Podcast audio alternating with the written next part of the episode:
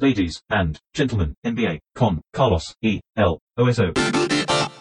Señores y señores, bienvenidos a este podcast en el que usualmente hablamos de la NBA con Martino Simani. ¿Cómo estás, Soso? Excelente, muy bien. Empezó la temporada, empezó una de las temporadas más extrañas y, eh, y abiertas que podamos haber tenido en los últimos no sé cuántos años. Y finalmente estamos en la mitad de, o no, no en la mitad, digamos, en el inicio, de, en el medio, a eso me refería, no, no quería decir en la mitad, sino en el medio, inmiscuidos en esta temporada de la NBA que empezó de una manera extrañísima, porque había dos campeones ayer y debutaron los dos. Sí. Jugó Toronto, jugaron los Toronto Raptors a primera hora, que fue el partido inicial de la temporada, con el campeón, recibiendo el anillo y todo, y a segunda hora jugaba el otro campeón, que era Kawhi Leonard. Y en realidad no sabría decirte cuál es más campeón, probablemente. eh, y ganaron los dos, ¿eh?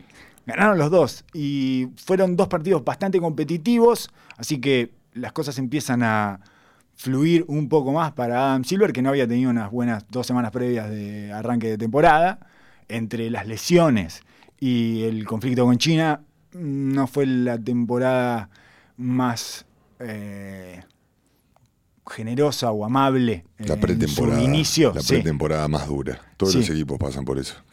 Y bueno, en algún momento le tiene que llegar. Claro, exacto. Sin embargo, la primera fecha, o sea, el arranque, esa especie de premier de la temporada fue muy buena porque hubo un partido con alargue tremendamente competitivo y el otro partido, a pesar de que no jugó Zion Williamson, ¿no? Ahí empiezan los baches Sí, sí. eh, que venía arrastrando de esa pretemporada.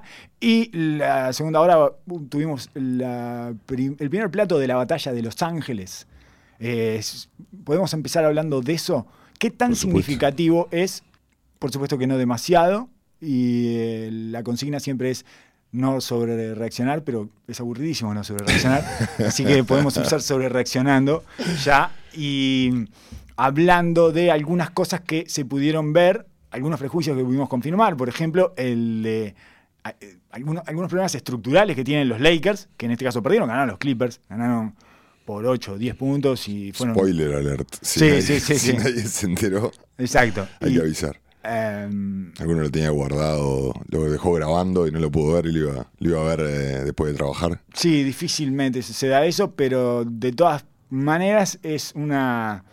eh, Fue, fue, fue ganaron de una manera bastante clara en realidad, ¿no? Sí, creo que fue claro el hecho de un equipo que mantuvo cierta idea y coherencia con el mismo head coach, Claro. con una línea de juego, y otro que es- claramente se está formando y donde sus piezas fueron radicalmente cambiadas. Porque al hecho de no estar Paul George y creo que Doc Rivers se recostó muchísimo en su columna vertebral del año pasado y de hecho fue cuando los Clippers empezaron a poner el juego, cuando enseguida a los cuatro minutos manda a Lou Williams y a, y a Harrell a la cancha, ya empiezan a jugar un juego un poquito más, más fluido comparado con lo que basado alrededor del pick and roll de Lou Williams y Harrell, empiezan a sentirse un poco más cómodos y ahí aflorece un poco el, el equipo de, de los Clippers que claramente mostró sus tendencias y los Lakers también mostraron las suyas, quizás un poco más eh, por esta, por este, por este nuevo equipo, por estos nuevos, nuevos roles.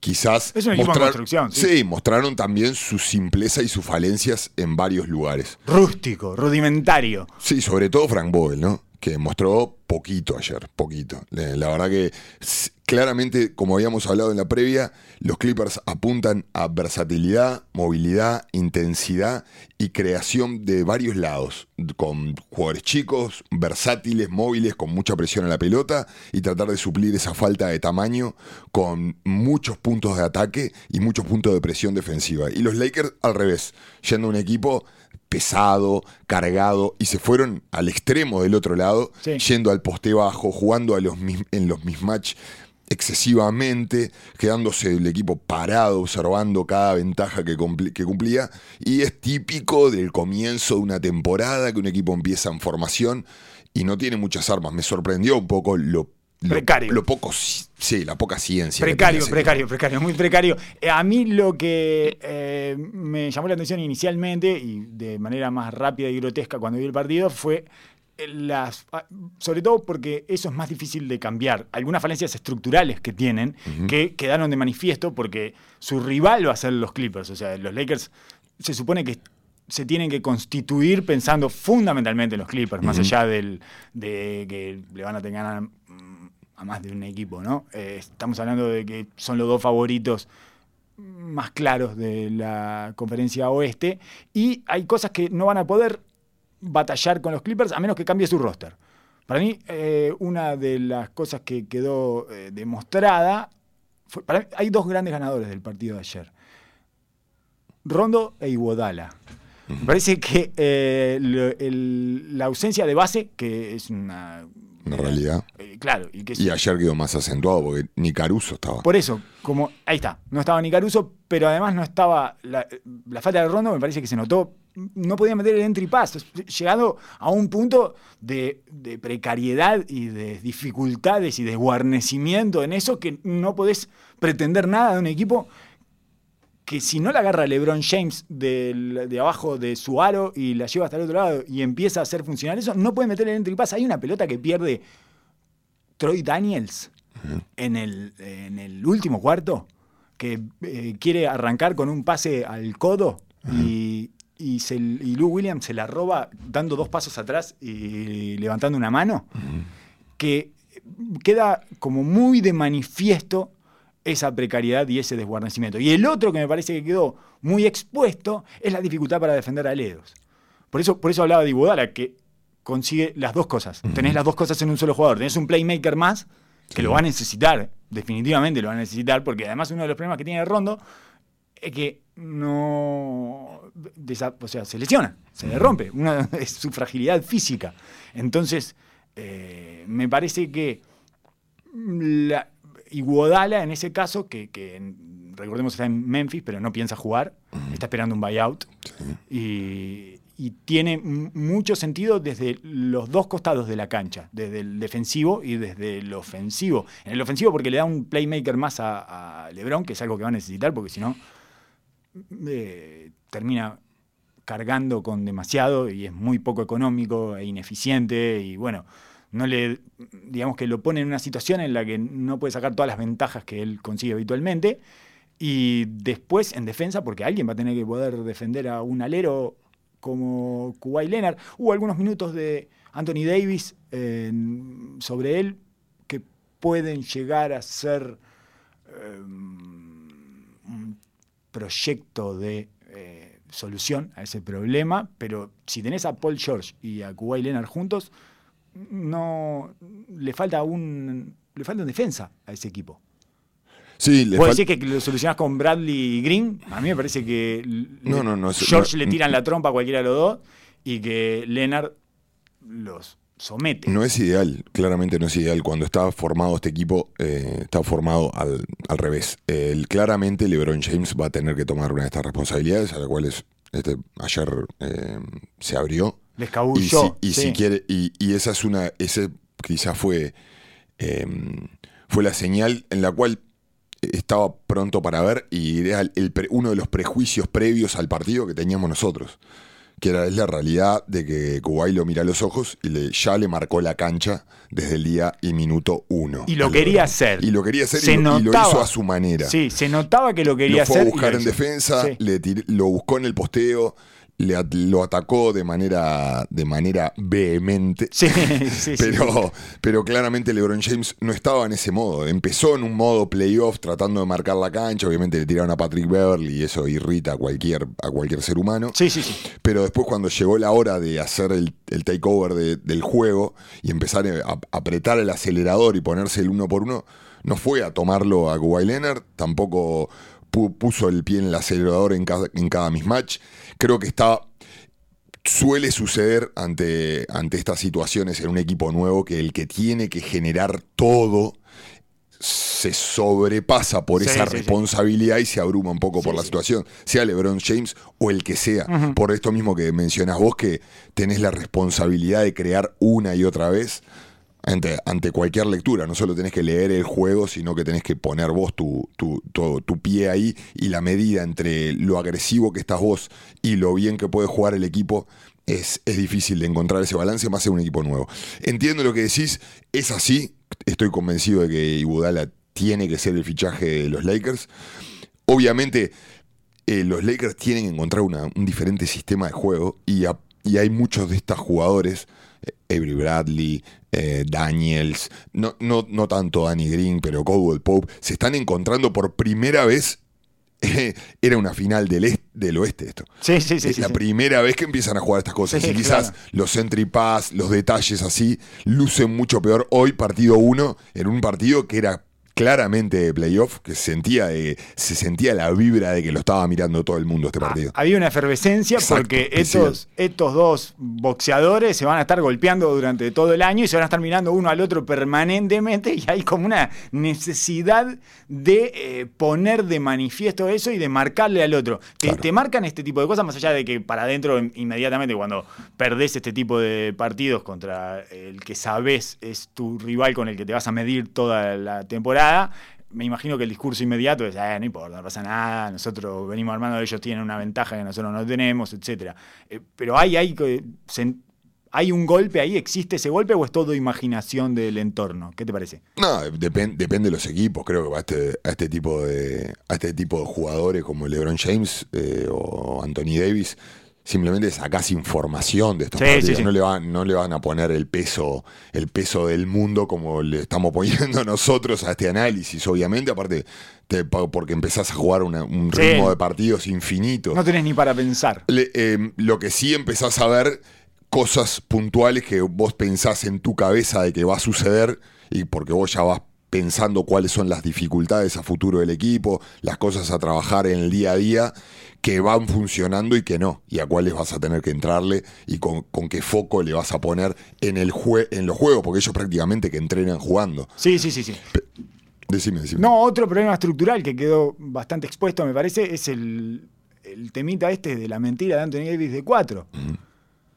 Que está bien, yo entiendo que él no quiere jugar de 5 y entonces, bueno, hay que restarle una carga y un, un sacrificio permanente, toda una temporada de 5 es mucho más sacrificado que jugar de a 15 a 20 minutos el partido de 5, pero no va a poder evitar jugar de centro de a 15 a 20 minutos porque con Dwight Howard y Javel McGee es muy difícil atacar para ese equipo. Tremendamente difícil.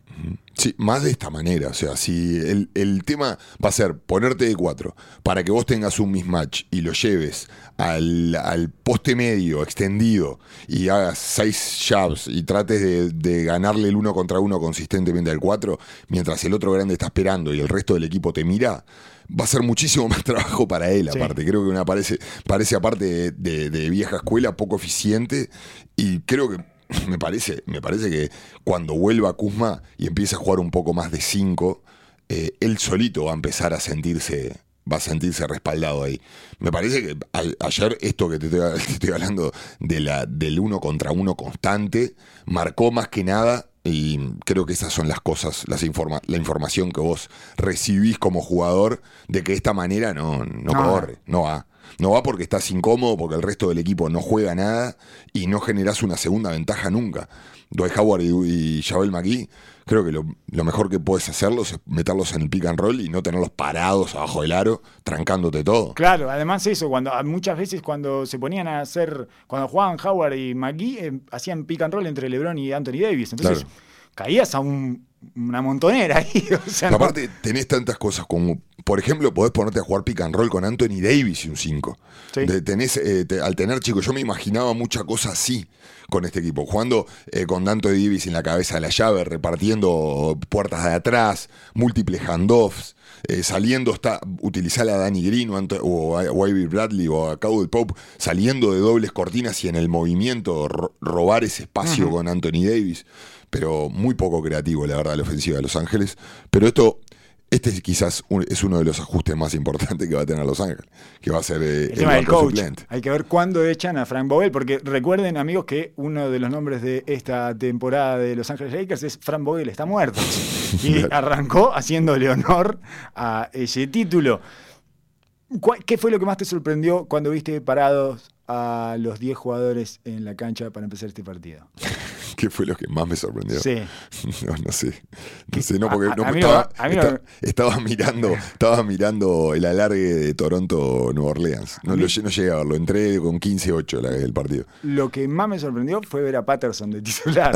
¿Cómo hace Patterson para arrancar de titular todas las temporadas e irse para atrás y terminar sin pisar la cancha? Es increíble. Fue titular Patterson. Porque vos, vos lo dijiste alguna vez de muchos jugadores y que la idea de Patterson es mucho mejor que Patterson. Sí, claro, claro. Es uno Me- de esos jugadores. Me va a defender Anthony Davis fuerte abajo, La en el pote, la mete, va y viene. No sé qué. no, y después es- ¿Por qué? ¿En qué momento pensé en poner a Patterson? Es increíble porque además van a jugar Maya, Michael Green y Mo Harless. Cualquiera de los dos va a jugar más de cuatro. Mm. Sí, sí. Eh, y que, que Patterson, pero arrancó la temporada de titular. Patterson, cuando lo vi ahí parado en la cancha, no lo podía creer. Digo, otra temporada más que Patterson es el cuatro titular en un equipo. Es maravilloso, maravilloso. Eh, es mucho más llamativa que la titularidad de Subach. Porque la titularidad de Subach es bueno, arranco con. Si no lo pongo espera- acá, lo, cuando lo pongo? Claro. Claro, si después. Además vienen Harrell y Lou Williams de- del banco y hacen el desastre que hacen. Mm. Fue una maravilla eso, como a los tres minutos ya los había tirado para adentro y dijo, bueno, esto no corre nada, no está funcionando, esta máquina no arranca y tira y es instantáneo.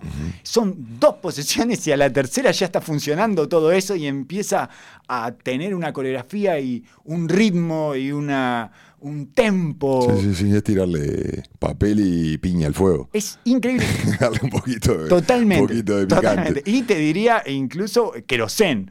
Sí, Porque sí, sí, o sea, hay, hay más trucos todavía, hay trucos non santos ahí, eh, por lo menos para nosotros, ¿no? Para esta especie de cultores eh, del fuego y que, que tienen todo no, tipo sí, de que- reglamento y protocolo muy duro para tiene, el, aprenderlo. tiene el efecto mucho más, mucho más de, de querosén que que de papel. Es muy, rústico, pero digo, em, claramente cuando ves el- la alineación inicial de los Clippers, y así pasó, no tenían creadores.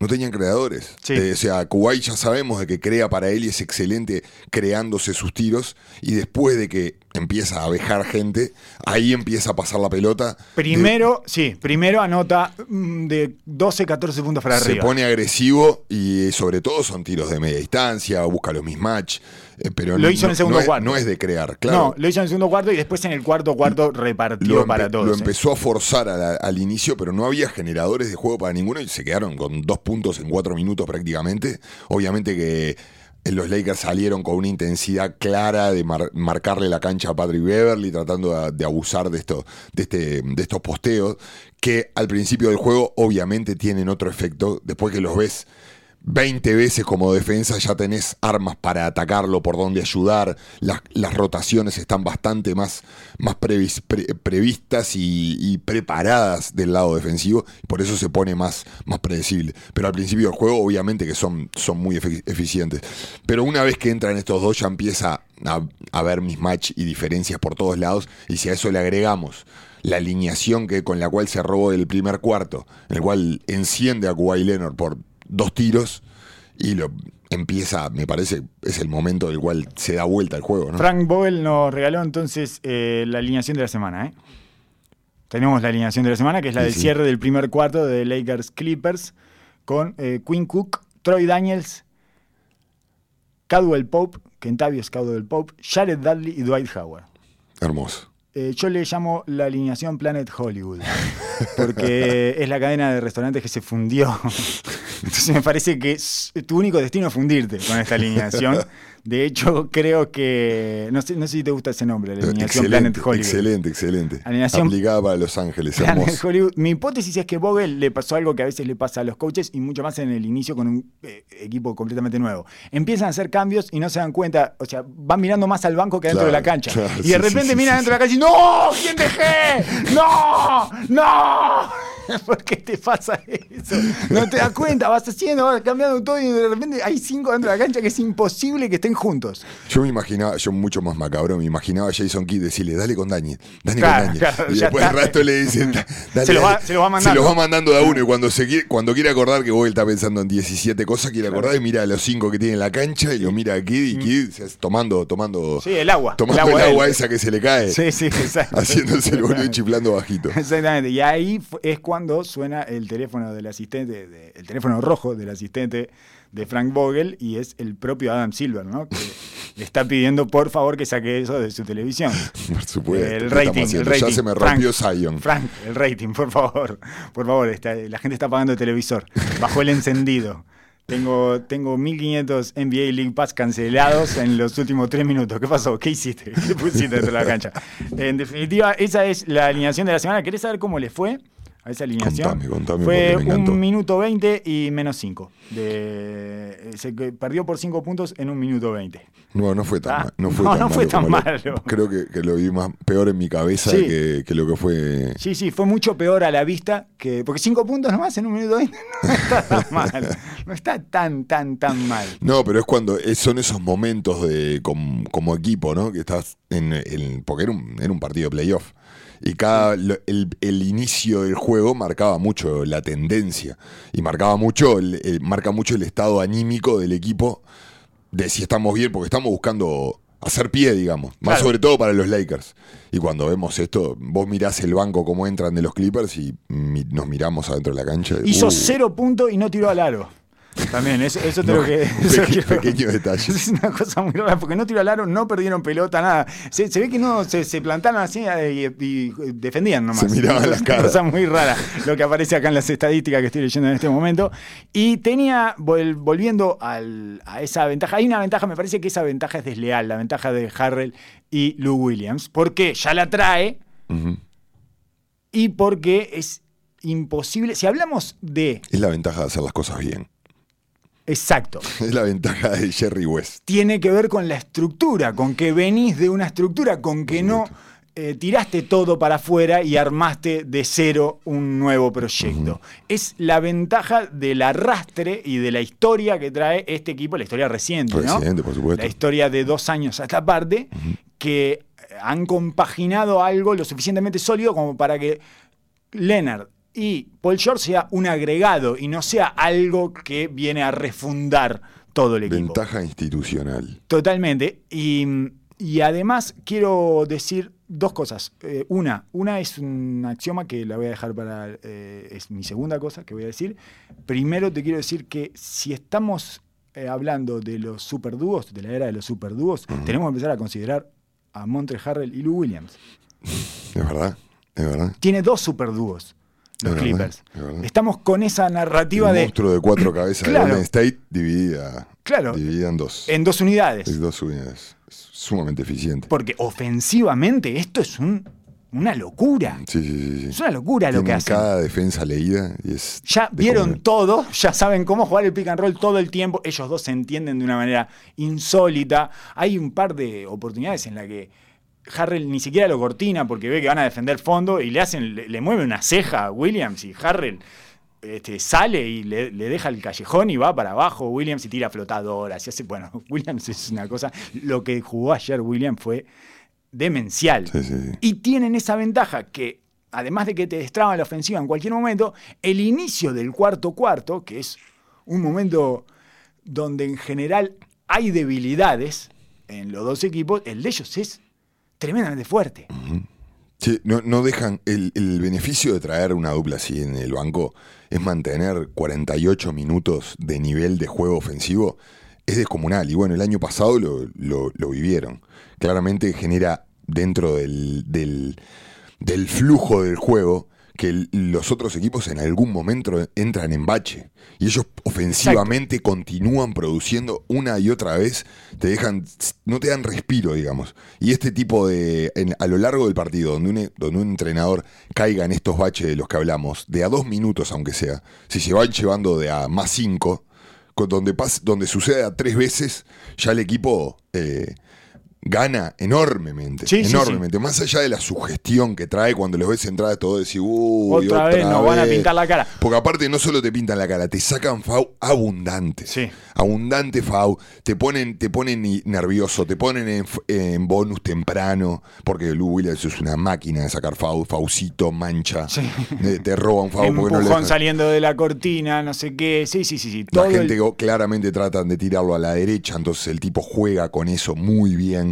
Y Montre Harrell también. Es gracioso otro, eso que otro de traten de, tirarlo a la derecha porque en realidad eh, él es derecho. Pero Claro. lo que pasa es que Vivís ah, con eso. él cuando va para la izquierda es mucho mejor. letal. En el mid-range es imposible de Y en el tiro de defender. tres también. Y en el tiro de tres también. Entonces lo querés para la derecha porque es un poco menos eficiente, digamos. A la larga te anota menos. Seguro. No quiere decir que no te anote y no te someta igual, pero él quiere ir todo el tiempo para la izquierda. Eso es a partir de una lesión que tuvo, además. A partir de cuando. Creo que fue cuando se rompió los ligamentos. Eh, que, que, bueno, que eh, inspirado en Iverson, que es su inspiración porque fue lo que más vio cuando llegó a la NBA. ¿no? Su Lou mentor, Williams. fue su mentor. Exacto, Lou Sí. Williams llegó a Filadelfia cuando Allen Iverson era Allen Iverson. Sí. Entonces, inspirado en eso, que también que tenía una tendencia hacia su izquierda, Iverson, resultó eh, bueno, fundamental para la aproximación que hizo después de su lesión. Y, y Montre Harrell, lo- otra de las cosas que trae eh, es su capacidad para recuperar pelotas divididas. Es impresionante las manos que tienen, como entre un grupo de cuatro personas queda un pase en el cual apenas pasa, pasa la un, un- un- milímetro de diferencia que le saca a la defensa y la pelota queda dividida. No sé cómo, hay jugadores que tienen eso. Sí. Tienen un magneto con la pelota. Lo- bueno, lo- Kuwait lo Claro, mismo. Clippers exactamente. tienen dos. Kuwait vimos un playoff donde perdió una sola dividida en todos los playoffs. Claro. Es, es tremendo. Eso eh, psicológicamente pega muy adentro del otro equipo. Hay un adentro. doble de Harrell, que es cuando saca nueve puntos y lo terminan de romper el partido, que es así, que es un pase de Lou Williams que es muy, muy, muy apretado y tremendamente apretado, Porque estrecho. generalmente la defensa se siente que hizo el trabajo ahí. Vos sentís de que, bueno, nosotros vamos a dar cosas, pero acá esta parte la tenemos cubierta. Bueno, te tratan de meter la daga en, tu- en tu estructura defensiva. Y cuando sentís que la recuperás, generalmente aparte esas pelotas terminan en doble. Terminan eh, porque generalmente quedás muy mal parado. Le manotearon la pelota a dos, él la fue a buscar, la termina agarrando abajo del aro, salta y la pone contra la tabla, nueve puntos sacan y se acaba el partido. Es brillante, es brillante con eso, brillante con el segundo salto, en el segundo esfuerzo, es donde saca siempre las ventajas y todas esas cosas moralmente a los equipos lo destruyen. Claro, y además eh, arrancan el cuarto cuarto jugando con Lou Williams, Kawhi, Harkless, Michael Green y Harrell. Y los Lakers arrancan con LeBron y el cuarteto poca cosa, que es Cook, KCP, Caldwell eh, Kentavious Caldwell Pope, Dudley, Jared Dudley y Howard. Más o menos lo sostienen, ligan mal, le salen un par de pelotas adentro a los Lakers, en fin, un par de tiros de Cook, de tres y no sé qué. Más o menos lo sostienen cuando LeBron va al banco, que inmediatamente Doc Rivers, viste que Doc Rivers le ponía a. le puso a Kuwait Leonard cada vez que LeBron pisaba la cancha, entraba Kuwait Leonard, que era como te voy a atormentar, te voy a atormentar. Esto es, cada vez que, cada vez que pises el parqué, va a estar este otro robot. Se, acordaba de la- del, video, del video ese de cuando estaba en Miami genial. con San Antonio. Sí, de Miami con San Antonio. quiere, quiere traerle eso una y otra vez a la mente. Hay un videíto eh, que anda en la vuelta, que está en- es un partido de finales de Miami San Antonio, en donde LeBron James está tirando libres y siente la bocina de la mesa, digamos, por llamarlo de una manera, por decirlo de una manera muy uruguaya, y se da vuelta entre libre y libre y ve entrar a Kawhi Leonard y cuando mira de vuelta hacia el aro, o sea, porque está atrás el banco de suplentes de, de San Antonio, cuando mira de vuelta hacia el aro pone una cara de... Uf. "Pobre, otra vez, otra vez lo Qué pusieron. denso. Otra este. vez pusieron a este tormento. Estamos hablando en el momento de LeBron James, de plenitud de LeBron James. Imagínate ahora que se le sentó en la mesa y le comió. ¿Sabes qué, qué me hizo acordar eh, esto de Kawhi Leonard con los Clippers? Le- el- ¿Te acordás de un institucional, un spot institucional de la NBA donde se sentaba Chris Paul en la mesa de Nash que tenía la camiseta de los Lakers y le agarraba una papa frita? Sí, sí, cuando había llegado ahí Naya a los Lakers, sí me acuerdo. ¿Te acordás? Eso. Sí, sí, Eso, sí. es voy a comer de tu plato. Hola, ¿qué tal? Vine a comerte directamente de tu plato. Se, sentó y le agarró el plato entero, ¿no? No le sacó una papa frita. Exacto, quiero decir, y ahora voy a ir a la máxima. Eh, te voy a, voy a decir una Me máxima. que encantan es, tus máximas. Es una, me es una obviedad, Me ¿no? encantan las máximas. Es una obviedad igual, ¿eh? es, un, es un axioma, de, pero que necesitamos explicitarlo para empezar esta temporada como se debe, porque Claro así sí. es, es como sucedió. Claro que sí. Tomando las cosas donde las dejó. Kuwait Leonard es el mejor jugador del mundo. Por supuesto. Punto. esa es la Punto y, apa- punto y aparte. Esa es la máxima. Sí, Kawhi sí. Leonard es el mejor jugador del mundo. Mucho más en una temporada en la que ya sabemos que no vamos a tener a Kevin Durant. Eh, Lo dijo el gran Álvaro Martín y Siempre estamos de acuerdo con Álvaro Martín. Bueno, sí, eh, siempre que podemos, estamos de acuerdo con Álvaro Martín. Totalmente.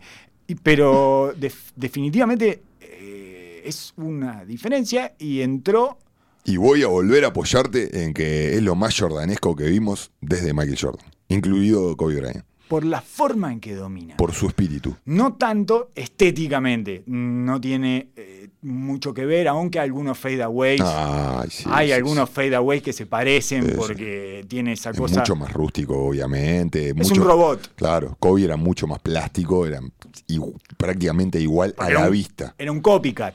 Porque Pero, ah, se había generado mediante la obsesión de Exacto. verlo y replicar todo Pero el la, movimiento de Jordan. la capacidad de irritarse de Kobe con sus compañeros, con el medio, con los resultados, que no existía en Jordan. Jordan era mentalidad, eh, un témpano. Obviamente que se enfurecía, pero No demostraba nada. Kuwait tiene eso, tiene eso, eh, ese instinto, en el cual con Kobe lo mostraba de a momentos. Y la manera en que encara los desafíos. La esta cosa de voy, me siento en Los Ángeles, que mi ciudad, y voy a, voy a ir a los Clippers y te voy a sacar. Te voy a sacar a patadas en el culo, porque vos sos el león viejo. Claro. Y yo soy el que vino a ocupar este lugar. Esa forma es muy difícil de encontrar, ¿eh? Tremendamente difícil. ¿eh? Es un tipo que se te para enfrente, te mira a los ojos y te hace sentir que te va a dominar.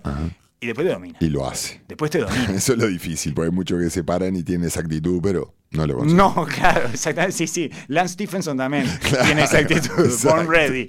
Se, se hace llamar Born Ready y todo, pero está en China, Lance Stephenson. Está tratando de dominar a algún chino. Es lo máximo a lo que puede aspirar. En el caso de Kuwait Leonard, además de esta máxima que era un poco obvia, quiero decir que. Vos lo explicaste hoy, pero estoy especialmente en desacuerdo con la falencia que le suelen marcar de que no genera juego, que no es un playmaker. Es un playmaker, es cada vez más. Yo no sé cuándo lo sumo eso. Yo se lo descubrí en los playoffs pasados. Supongo que debe ser muy tarde para descubrírselo, pero se lo descubrí con, eh, digamos, con, con bastante certeza en los playoffs pasados. Se vio que él está pensando dos, tres jugadas para adelante y está manejando a quién darle de comer y qué va a venir. Que, eh, hay, un, hay un videito ahora de Legler, el analista de E ESPN, que lo muestra muy bien en un triple que le da a Harkless en la esquina y cómo él gestiona esa jugada que empieza con un pick and roll con Michael Green que lo defienden fondo, le defienden ice y él, Michael Green tiene un callejón para, pero como Michael Green no puede poner la pelota cae, en el piso claro. y no cae bien, lo que él hace es despejar, sacar, esperar a que se vaya el grande, ataca él solo y después junta a dos en el medio y la pone en la esquina porque ya sabe que viene la ayuda de LeBron James además, que era el que defendía y no va a volver a la esquina. Entonces le pone la pelota a Harley en la esquina y Harley la mete de tres y es un momento en donde empiezan a sacar la diferencia. Quiero decir, eso es dos, tres movimientos para adelante. Sí, sí. Eh, Es que Hay una mentira medio instalada de que Kuwait no genera. No, no. Hay, eh, eh, me parece que mm, lo que se, se sugestiona con esta situación es una cosa es ser un generador y otra cosa es hacer, pa- o sea, hacer pagar las ayudas con tu, con tu pase. O sea, vos podés. Él, él para mí no es ultra egoísta, que es lo que se le, se le machacaba a Kobe, por ejemplo, muchísimas veces, de tratar de forzar la acción porque yo quiero anotar ahora. Él es como un robot. Sí. Él procesa la información. Ahora viene el double team, voy a hacer esto y voy a hacer, y, y voy a hacer pagar acá. Acá está la ayuda. Bueno, eso no es generar el juego. Eso es vos seguir dominando y seguir matando defensas. Bien. Él elimina defensas. Y, Ya. y- y va como cuando. Por eso siempre, perdón, por eso siempre él trata de imponer su juego primero, porque es lo que desencadena todo lo demás. Le habilita a repartir. Claro, digamos. pero su- en su cabeza él está total, todo el tiempo tratando de hacer pagar defensas. Un generador de repente puede ser JJ Reddick, que de diferentes maneras está generando espacios todo el tiempo. Lo vimos en Drew Holiday el partido anterior. Drew Holiday no paró de dar ventajas. No paró de generar, llegar a la pintura, repartir, eh, cortar sin la pelota para abrir un tiro de tres atrás. Eh, son, son, es una constante dentro de un Bien. sistema de juego, digamos. Vos estás de acuerdo entonces en que no es un playmaker. No, no, sí, yo. Es, es un playmaker, es, no es un generador constante para los demás. A eso es lo que me refería. Cuando vos tenés un foco de un jugador, un jugador que genera, que Bien. genera el juego. No, porque lo que se suele decir de él es que no reparte, que Ah, no tiene la capacidad del pase y de No, generar, tiene, de por hacer mejores a sus Por compañeros. supuesto que sí. Para mí te- lo hace mejor desde, esa, desde ese lugar. Desde el dominio. Desde lo que te genera tener el, el 2 de la muestra en tu equipo Exacto. con seguridad una y otra vez. Y la seguridad que el loco implanta en los demás. Pero lo hace. Sí, por supuesto. ¿no? Y lo consigue y además lo hace conscientemente y me parece que cada vez lo hace con más sofisticación. A eso me refería con esta jugada, que si pueden búsquenla, que, en donde Legler lo muestra muy bien, esa cosa que, de que el tipo va anticipando y va decidiendo, porque es no, no te la voy a dar a vos, a Michael Green, o sea, va tomando decisiones al respecto y va viendo cómo se mueve la defensa y las- la hace pagar, como decís vos, está bien, que no es un generador permanente, no es el que inicia, eh, o necesariamente no es el que inicia, porque muchas veces es el que inicia, en realidad. No sé, a mí me parece que hay como una, un estigma arriba de Kuwait Leonard que es, eh, él juega en su isla, que hasta el año pasado a mí me parecía bastante cierto eso, pero en los playoffs del año pasado vi algo que mm, no se condice con esa versión, digamos. Eh, quizás, no sé, quizás, ya te digo, probablemente lo haya lo haya adherido antes a su juego eso, o lo haya incorporado antes a su juego, y yo lo descubrí muy tarde, pero en San Antonio lo veía menos eso, de la, la posibilidad de abrirle el juego a los demás, de empezar a, a involucrar a los demás en, esa, en la ofensiva. Quizás a medida de que él empieza a ser un foco principal de la ofensiva, él empieza a desarrollar este, esta, cali- esta mí- cualidad y estas características o esta o madurar su lectura de juego, quizás. A mí me parece que cada vez lo hace mejor y que no está lo suficientemente ponderado todavía. Ah, puede ser. Pero que, ¿Que es capaz de hacerlo? Sí, sin duda. Lo ha demostrado que sí. y que lo hace con consistencia y método. O sea, hay una, lo hace metódicamente y de forma consistente y sólida. No, no quedan más lo- el resto de sus compañeros eh, solos, a pesar de que, o, o aislados, a pesar de que muchas veces, en, lo vimos en Toronto, en esos mismos playoffs tuvo que cargar todo él. Pero él le seguía dando. Lo que pasa es que el resto no estaba, no la ponía. Van Vliet tenía un montón de tiros. Ha- Hablando de eso, Van Vliet hizo 34 ayer. Otro que retomó las cosas donde la había dejado. Sí, sí, sí. Ayer Siakam 38, creo, no Sí, sé. cuánto. 34 también. 34, Van Vliet 34, Danny Green metió 28. Danny Green, Que el, el- el equipo de Toronto de, la- de ayer, ayer estaba tan entusiasmadísimo con los anillos. campeón. Todos los Sí, sí, campeones. todos se sentían campeones. Y. Kuwait Leonard 30, o sea, tomando, retomando exactamente donde lo dejaron la temporada anterior. Tuvimos un campeón extrañísimo que se autodestruyó de una manera insólita porque en general, o si llega a pasar esto de que el campeón no vuelve a la temporada siguiente con un equipo muy similar al que ganó el anillo, como sucedió con Dallas, por ejemplo, se van los actores de reparto, Claro. no el actor principal. es muy extraño Sí, sí, que prácticamente nunca había sucedido. no, eso. nunca había pasado. Nunca había pasado que el MVP de las finales arrancara en otro equipo. Eso es completamente novedoso. Y eso es lo que vivimos ayer. Empezamos una temporada anómala después de tener, el, para mí, el campeón más anómalo de lo que yo recuerde, por lo menos. Nunca, vi, aparte- nunca vi un campeón con una ventana tan chiquita. Y aparte no fue que se desarmó todo el equipo, quedaron los soldados. Todos.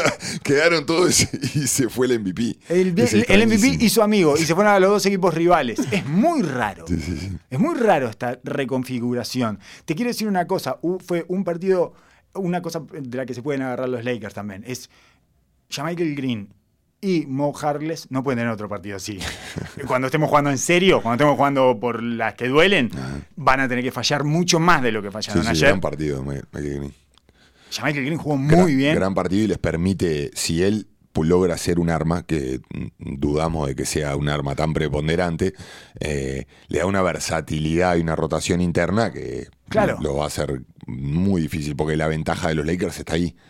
Y si él se- es un jugador eh, capaz y confiable, eh, prácticamente sentencia, sentencia la serie. Exacto, eso es lo que. Es, es- eso es lo anómalo, creo yo, lo especialmente eh, fuera de contexto que uno. Si fuera parte de los Lakers, tendería a pensar, "Bo, esto no, esto no se va a sostener. Claro. Ahí van a teclear, tienen sí. que teclear. Lo mismo Mo Harkless, que te tengo que decir, Oso, discúlpame, pero me parece que era la parte del dúo Pequeñas Cosas que más servía, que es una, es una discusión que me parece que voy a ganar, conmigo Sí, mismo. ¿eh? Creo que al, día de hoy la ganás seguro. Solo, solo la estoy teniendo conmigo mismo. No, no, no, conmigo. Claramente Eh, conmigo. no, no, vos la abandonaste hace rato, pero yo sigo conmigo mismo en esa discusión porque creo que soy la única persona en el mundo que se interesa especialmente por saber quién era mejor, si Aminu o Hargles. El dúo Pequeñas Cosas eran Aminu y Hargles, que jugaban en Portland, jugaron durante varias temporadas y le pusimos así porque te dan pequeñas cosas y en un momento eran tan pequeñas las cosas que te daban y tanto lo que te dejaban a pie en las grandes cosas que dijeron, mejor no, mejor váyanse los dos y lo sacaron a los dos. Para mí el problema era cuando jugaban los dos. No cuando jugaban por separado. No entiendo por qué sacaron a los dos. Para mí, eh, los tenían tan hartos, era una limitación tan grande tener a ellos dos adentro de la cancha que dijeron, el problema son los dos.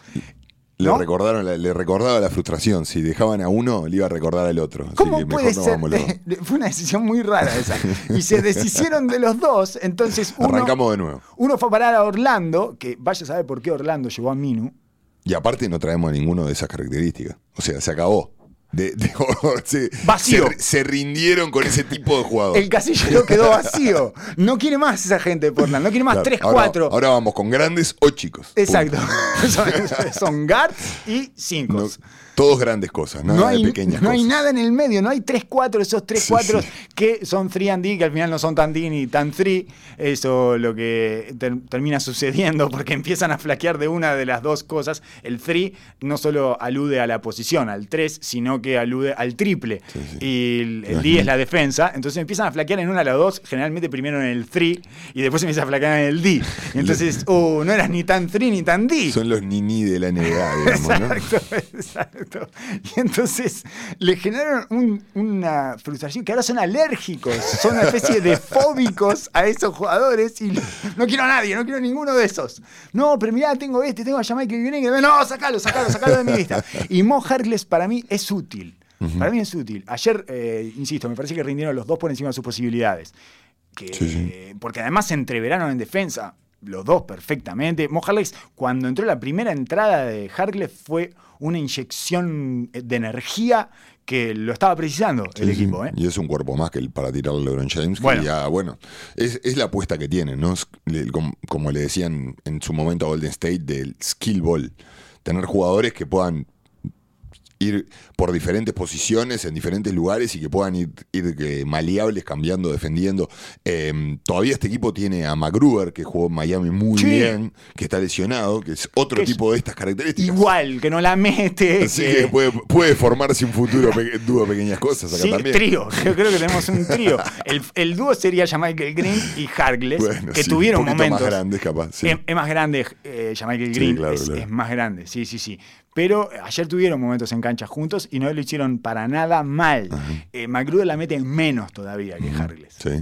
Sí, Sí. sí, sí. Pero es- tiene características muy similares. Es muy parecido. Es ese tipo de jugador que te frustra todo el tiempo, permanentemente, porque pensás que te va a dar todo y te da casi nada. Eh, sobre todo en los momentos en que verdaderamente lo precisás. Tenía una anotación más para eh, comentarte, pero ya me olvidé. Ah, ¿sabías que Danny Green es el, es el, es el Laker que más puntos hizo en su debut? Ah, escuché eso hoy. Escuché. Con 28. eh, 28 eh, puntos. O sea que supera a LeBron James, a Karim Abdul-Jabbar. Creo que Karim era el segundo, ¿no? Sí, con Karim. 26 Sí, sí, escuché o 27. O sea, supera a Anthony Davis, que jugó ayer, que debutó ayer. en la- Queda a tope de los jugadores de los Lakers que se ponen por primera vez la camiseta. Increíble. Al tope de la anotación. Es insólito, ¿no? Toronto estuvo tremendo. Tuvo una noche de. ¿Qué, qué locura! Toronto del año pasado tuvo una noche tremenda. Fue- Men- porque- sí. Menos Nick Nurse que decide cerrar el partido con una isolation de Norman Powell para ganar el Uh, partido. rarísimo, rarísimo, rarísimo. Después que había hecho, Explícame eso, por favor. después que había hecho una cosa maravillosa, además que había sido el triple de la esquina de Van Vliet, Sí. Una obra de arte, prácticamente. Hermoso, hermoso, Sí. un hammer precioso. Mírenlo, está en todos los resúmenes, en todos los highlights. Es un hammer precioso donde eh, le da la pelota, Lauri le da la pelota en el codo a Siakam. Siakam le hace, hace un handoff con Siakam, va hasta la línea de fondo, como se hacen los hammers. Y atrás, del otro lado, Gasol le pone una cortina a la espalda a Van Vliet, mientras libera a Nunobi o algún otro, no sé. Y Van Vliet tira solo de la esquina, solo, solo, solo, completamente solo. Eh, porque además justo se da que a Van Vliet lo defendía Drew Holiday, que es un tipo especialmente preocupado en el lado débil. Entonces se preocupó tanto.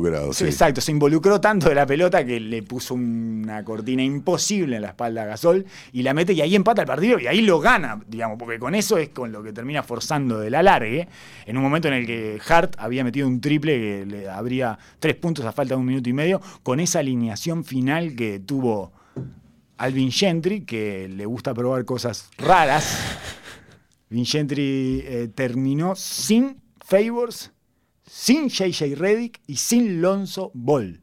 Así cerró. Al final después puso a JJ Reddick para el último minuto 20, pero cerró el partido sin Sí, que le Favors. saca la quinta a Siakam y mete un par de bombas importantes. Sí. Sí, sí. Pasa que lo- en el tercer cuarto había sufrido, lo habían abusado prácticamente. Claro, este equipo de Nueva Orleans. Eh, No tienen cuatro. No tienen el respaldo defensivo que tenía en Filadelfia. Entonces lo pueden abusar fácilmente. Sí. claro. Más sin Zion, que bueno, Zion también defensivamente iba a sufrir horrible, pero Sí.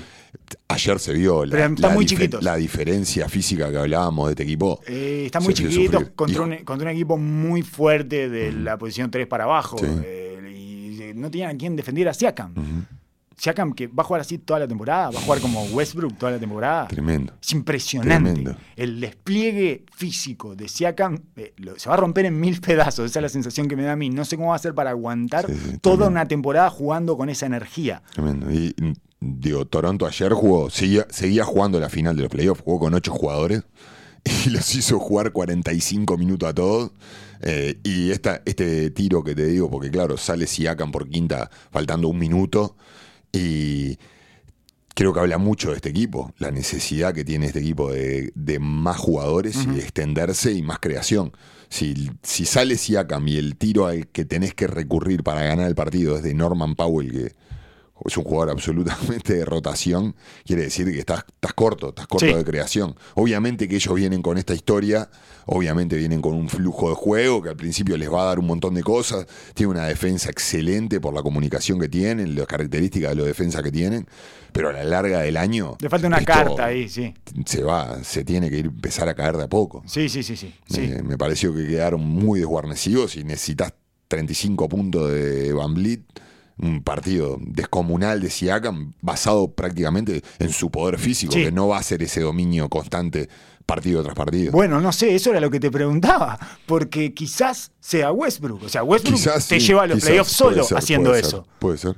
Quizás ser. sea otra forma de Westbrook y está eh, porque básicamente lo que hizo fue ir para abajo sí, sí, sí, como un toro una y otra vez y muchas veces tiraba dos y tres veces y agarraba su propio rebote y terminaba poniéndola. Estaba jugando con niños por un momento. De cualquier forma, insisto en esta eh, extraña necesidad de Alvin Gentry de volver en el avión con dos o tres caras de culo. Se ve que le gusta. Se ve que le gusta porque dejar a Alonso Ball y a Favors en el banco para el cierre del partido, después los puso en el alargue y cerró con ellos dos y perdió. Pero es una decisión especialmente difícil con todas las expectativas, sobre todo, que tiene este equipo y toda y la juventud y la inmadurez. No, no, no en el caso de Favors, pero sí en el caso de Ball. Sí, sí, sí, no, dejó, dejó expuesto de que mucho conocimiento todavía del equipo no tiene. O sea, jugó con 12 jugadores, todos jugaron arriba de 10 minutos. Sí. Eh, Mi jugadora, y con formaciones extrañísimas también. mi jugador Alexander Walker entró un poquitito pasado de roja, oso. poquitito, uno de nueve llevaba en un momento. Había tirado más que todos. Había En tirado. 10 minutos aparte. En 10 minutos. en 10 minutos. Se quemó todo lo que le llevaba a las manos. Es eh, la famosa. Alguna vez un jugador de básquetbol me contó que hay jugadores que se asustan y tiran. Me asusto y tiro, me asusto y tiro, me asusto y tiro. Y estaba nervioso. No quiere decir nada con respecto a la carrera de Alexander Walker. Sí quiere decir que además estaba. Eh, que tenía demasiados estímulos, me parece. Demasiadas emociones corrían por su organismo. Demasiadas responsabilidades también, porque esa segunda unidad era el único que más o menos podía generar algo. Yo pensé que iba a tirar a Frank Jackson en lugar de él, que después iba a entrar Alexander Walker. Sí. Pero lo tiró ahí y además estaba en Toronto. Y él es canadiense y es de Toronto.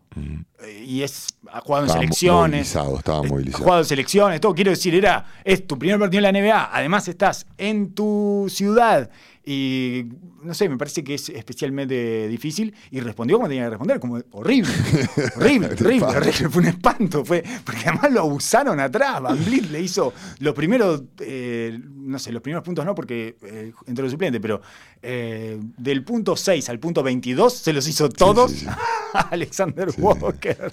Le voy a a mí me gusta, eh, me gusta Alexander Walker. Bueno, bueno, está. Primer partido, es. Sí, sí, sí, sí. Eh, ¿Qué otra cosa tenía para comentar de Oso? Ah, quiero decirte que a los 46 minutos de la temporada, 46 minutos de básquetbol, 46 minutos de reloj de básquetbol, no Ujú. 46 minutos de reloj sí, sí. de ciudadano. Eh, eso fue lo que demoré en fastidiarme con el instant replay. Te, te pegó, te pegó. Ya me había comido un estaba challenge. estaba Ya me comí un challenge de Nick Nurse. Eso me parece que es mucho peor que lo de la última pelota para Norman Powell en un aclarado En el primer cuarto fue, ¿no? Sí. Si un challenge en el primer cuarto, Nick Nurse. ¿Qué haces, Snob? ¿Qué haces? Ay, mira, me regalaron esto, lo voy a usar. Me lo voy a poner, me voy a poner este challenge. Y me comí tres minutos del primer cuarto con toda la sobreexcitación del inicio de la temporada y todo.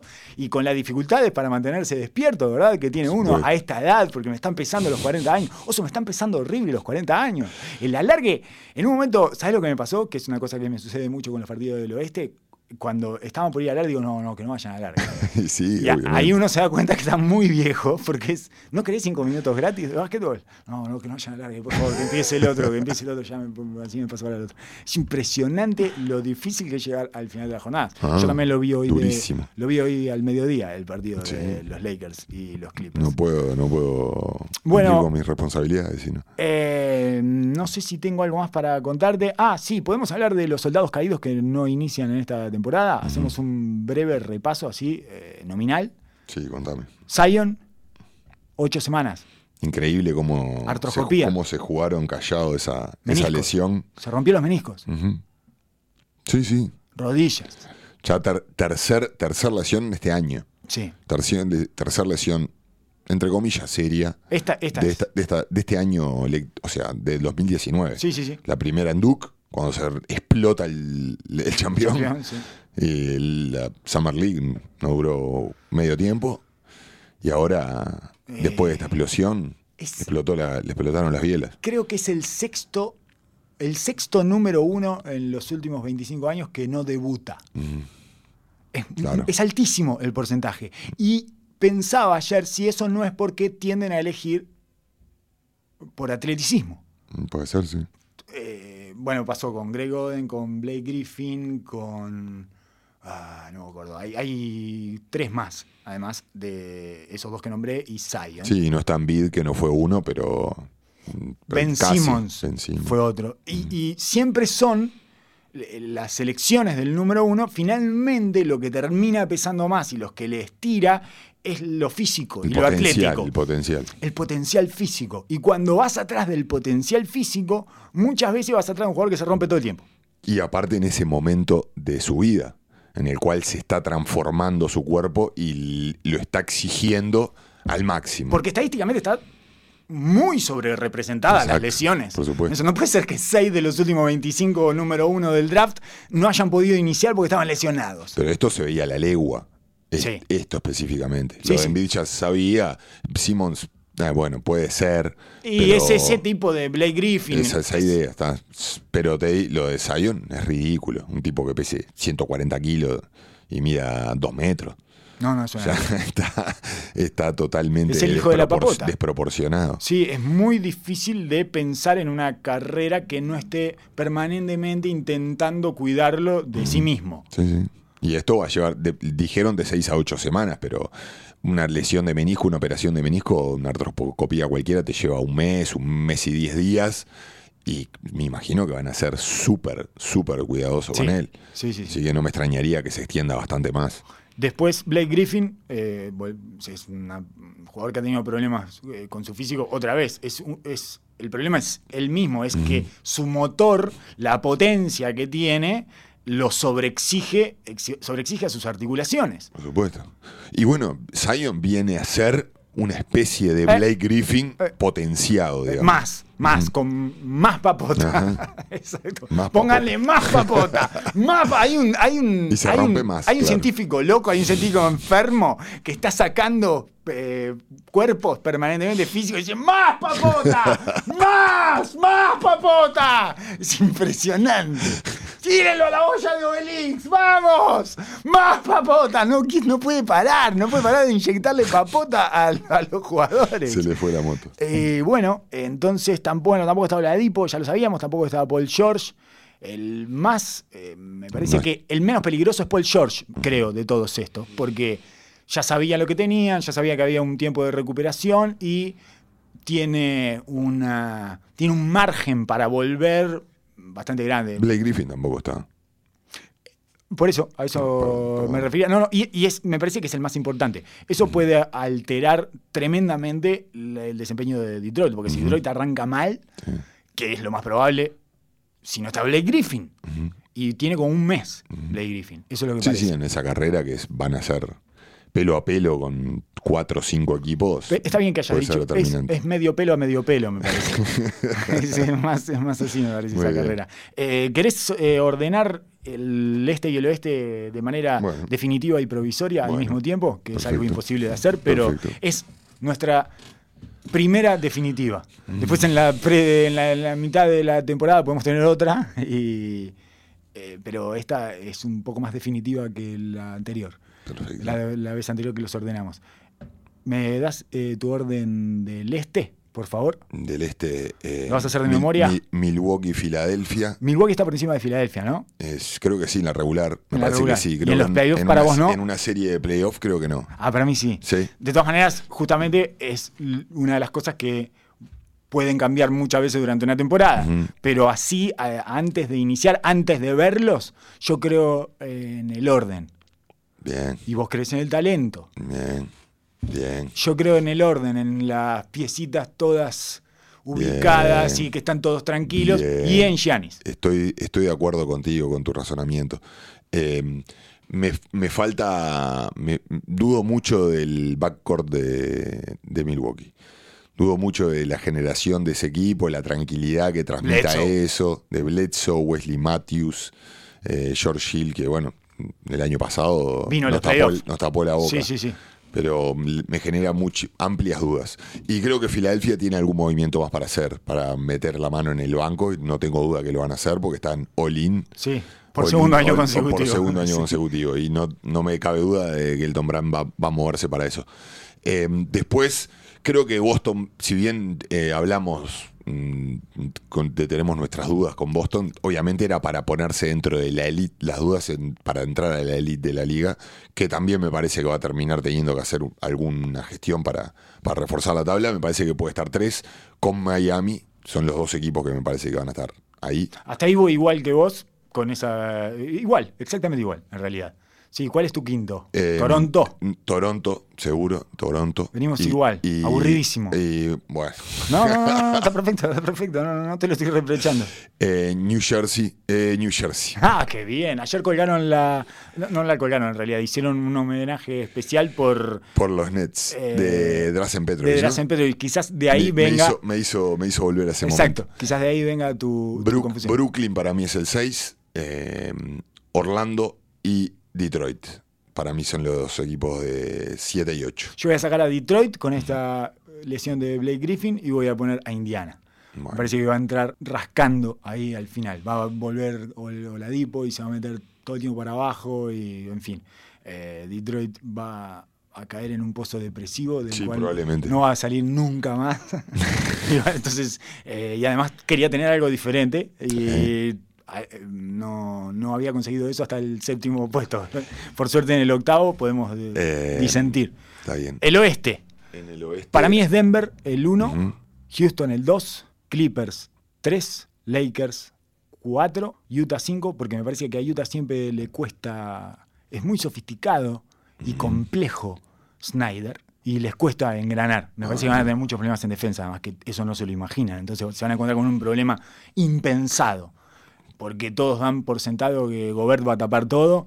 Y está, pero quiero verte, quiero, quiero goberte. Claro. Porque no, no es tan sencillo. Ahora te van a, te van a ir todos para abajo eh, de una manera muchísimo más suelta y libre y con más tiempo y espacio del que te los mandaban antes. Y no tenés a Favor para patrullar ahí tampoco. Entonces, quizás estoy equivocado y Estoy tienen acuerdo, una gran defensa, contigo, pero me parece que contigo. van a sufrir en defensa. Y después entonces Utah estaría quinto y sexto. Ah, Portland. Ah, Portland está sexto, sí. Portland, sí, sí, sí, sí. Sí. Y eh, séptimo San Antonio y octavo. Este es el momento de- Es, es es definitorio. muy difícil porque, eh, ¿sabés que me quiero retractar de todo lo que dije de Sacramento, no?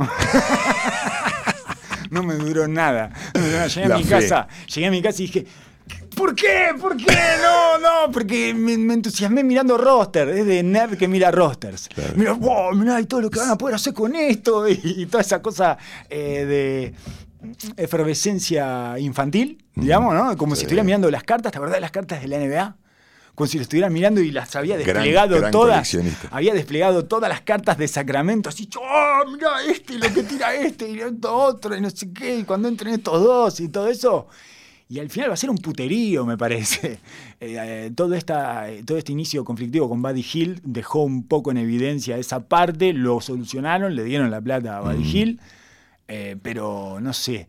Eh, estoy, me, me generan muchas dudas. ¿Qué vas, con Dallas? Voy con Dallas. Sí, Sí, sí, voy sí, con. Dallas. Voy con Dallas. Yo lo puse de hincha nomás. De hincha. De hincha, porque quiero que le vaya bien. Tengo mis serias dudas porque no creo que por Singis vaya a jugar más de 55 o 60 Entonces partidos. voy con New Orleans. Pero tampoco creo que Zion vaya a poder jugar mucho tiempo más tampoco. Pero bueno, es, eh, eh, está muy... Uy, ¿Qué opa, un problema. Uh, bueno, tuvimos que matar a una persona, pero no se preocupen. Ya, ya estamos por terminar. Después Eh, ya, ya la sacamos, ya la sacamos, Fede. Estamos avisando al operador que quería ir a enterrarla ahora, no la, la enterramos después. El- cualquiera de los dos tiene ese gran problema. Me parece que mm, Zion va a, te- va a pasar todo el año mm, acomodándose en boxes probablemente. Eh, pero como equipo me gusta mucho más New Orleans. Eh, tengo mis serias dudas de- del, del físico de este loco. Eh, me parece que está pasado. Está muy pasado. Y no creo que se pueda acomodar en un mes. No, no, no, no. Esto es estructural. Sí, sí, sí, sí, sí, claro. es- va a ser tremendamente difícil eh, poner a funcionar ese cuerpo con la exigencia espantosa que tiene la temporada de la NBA, donde jugás todo el tiempo y viajás y jugás y viajás y, y toda esa situación que ya conocemos y que es bastante difícil de soportar. Eso- Vamos con Dallas en 12 de 8. Vamos, vamos. Voy con New Orleans, Ah. yo. Voy con New Orleans. voy con New Perfecto. Orleans. Dallas y New Orleans. Ah, vamos por uno distinto del 8 porque si no es aburridísimo. Vos no tenés, no tenés Ah, yo le tengo más fe a San Antonio. Cada que lo miro me gusta más. va- más arriba, arriba. más que- arriba, ah, sí. Me por gusta encima más de arriba, Portland. Por encima de Portland. Sexto sí. y- y- Sí, cada vez que veo ese, ese perímetro de nueva, nueva escuela, cada vez me va gustando más. A mí- el, el supporting cast me va gustando más. Eh, no sé. Eso es lo mejor que tienen. Sí, sí, sí. Y la segunda unidad. Y bueno, me- Yo pongo- lo, lo veo bastante más eh, adepto a, a, a Popovich, digamos. Y Con- me, me gusta, me gusta. Con San Antonio me pasa una cosa que mm, no suele suceder, que es que dejo cuando está la segunda unidad y cambio cuando está cuando están los titulares. ¿No te pasa a vos eso? Eh, sí, cu- cuando veo cualquiera de esos cuatro. Si está Patty Mills, yo dejo. Ah, bueno. Es- ese, ese es tu fetiche. Esa es la. eh, no, es la clave. Es como, bueno, está, estando Patty Mills, sé que va a haber un tipo de juego que a mí me agrada mucho más que el otro. Sí, sí, sí. sí. Entonces, cuando está Patty Mills, dejo. El viejo San Antonio te, te trae Parece- a viejas épocas. Sí, parecería, The Beautiful Game, parecería ser que Joe Ingles va a entrar de suplente, va a ser el sexto hombre en Utah. Eso es lo que se pudo entrever en la preseason. Lo cual tiene sentido porque... Parece extrañísimo. Pero no tiene un base suplente. Entonces, un generador de juego, un tipo que entre a generar desde el banco y con esa posibilidad y certeza y conocimiento del equipo que tiene Joe Ingles, me Su- parece que encastra bastante. Su Manu Ginobili, digamos. Claro, porque no vas a dejar a Bogdanovich en ese rol. Sí. Porque es él o Bogdanovich. Uno de los dos tiene que entrar del banco. No puedes entrar con los dos. Ujú, por supuesto. Quedas Ese muy blando uno, atrás. Uno de los problemas de Utah Exacto. que veíamos al principio. Exactamente. Eh, a todo esto, nos olvidamos de Golden State, ¿no? El 8, ¿no? No lo, no habíamos sacado en el episodio anterior. Ta, ta, no lo habíamos tirado para afuera. Ni lo consideramos, digamos, en la charla ni lo consideramos. No. Va para el 10, para el 11. Para respetar el episodio anterior. Yo, de dos episodios para atrás, me desdigo sin ningún problema y ni siquiera lo explicito. Yo me voy de acá y me pone el aparatito de Men in Black y me Pero todo. el episodio anterior me gusta respetarlo. Está bien, Hasta está ahí. Bien, bien, bien. Vamos, vamos a ponerle, vamos a ponerle eh, un poquito de expectativa lo que pasa, ¿no? Este- esto lo, lo lindo va a ser el 7-8 de estas dos carreras. Sí, Todo sí. lo demás parece bastante anunciado. Sí, claro. eh, los siete equipos que hay para el sexto, séptimo, octavo lugar. Una cosa así, ¿no? Sí. Portland, San Antonio y el que quieran meter ahí eh, de Yo ya me estoy arrepintiendo de poner a Detroit, por ejemplo. ¿Viste? Pero, ¿Viste cómo es? Todos los días, toda la semana vamos a ir cambiando. Sí, por eso te digo que es la primera lista definitiva. Para ver mu- eh, que es como cualquier lista definitiva que se precie, eh, es eh, interina, digamos. Por ¿no? supuesto, por Es supuesto. una lista que va a ir cambiando durante toda la temporada. Oso, muchas gracias por haber eh, venido a hablar acá conmigo y por haberme pagado el taxi. ¿Cómo no? Un Porque placer. quedé trancado en la ciudad. Hoy por ti, mañana por mí. Y sí, sí, pero bueno, veremos si mañana por ti, porque la verdad es que yo no, no ando con, no siempre ando con efectivo en los bolsillos.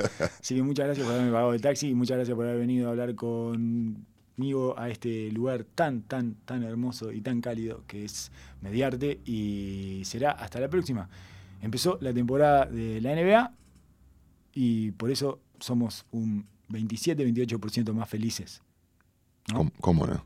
¿Cómo no? Eh, creo que un 39% más felices. Mm, Sí, un poquito menos, pero, poquito menos. pero, pero sí, sí. En los playoffs, es que cuando empiezan los playoffs es que uno se pone como Exacto, arriba sí, del ahí 46-47% Ahora de felicidad. ab- abrumarse. Información, información, información. Perfecto. Será hasta la que viene.